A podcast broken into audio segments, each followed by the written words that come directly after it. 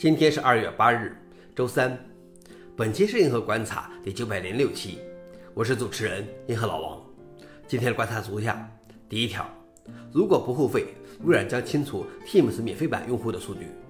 微软宣布将于四月十二日淘汰现有的 Teams 小型企业免费版，转而提供类似的免费版 Teams，但遗留数据不会保留。如果想保留聊天记录、会议频道和其他关键信息，至少每用户每月得支付四美元。升级为 Teams 基本版才行。消息来源：Engage。老王点评：这就是典型的养肥了就杀。第二条是中国将停止对固定电话、寻呼机、传真机等的入网认证。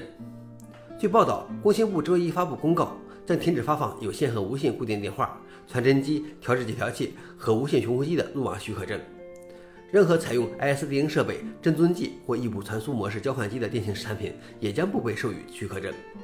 这一政策变化似乎并不意味着现有的设备不能连接到中国的网络，只是该部队采用传统通讯技术的新产品不感兴趣。消息来源：Register。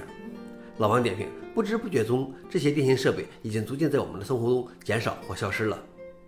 最后一条是，很少有人了解在线追踪的运作方式。根据对两千多名美国成年人的数据隐私调查，被问及一系列关于数字设备和服务如何跟踪用户的真假问题时，大多数美国人都很难回答正确。报告说，百分之七十七的参与者在十七个真假问题中答对九个或更少。调查结果也对数据化服务的论点提出了挑战。科技行业长期以来一直用这种论点来证明消费者跟踪的合理性，但新报告表明，许多美国人并不买账。百分之六十八的受访者认为，如果他们登录零售商的 WiFi，商店就可以监控他们的在线活动，这是不公平的。百分之六十一的受访者认为，商店使用他们的个人信息来改善他们从商店得到的服务是不可接受的。消息来源：Slashdot。老王点评：我想不只是美国人，大部分人都不太了解在线追踪的方式吧。最后是回应：一周后，微软宣布了由升级后的 ChatGPT 支持的新的必应和 Edge 浏览器，并将在未来几周逐步扩大给数百万用户预览。值得注意的是，ChatGPT 的训练数据只涵盖到2021年。但必应版本的 ChatGPT 可以处理与更多近期事件有关的查询。还有一条是在宣布 bug 后，谷歌 CEO 要求每位谷歌人给 bug 喂狗粮，来测试这个与 ChatGPT 对抗的 AI。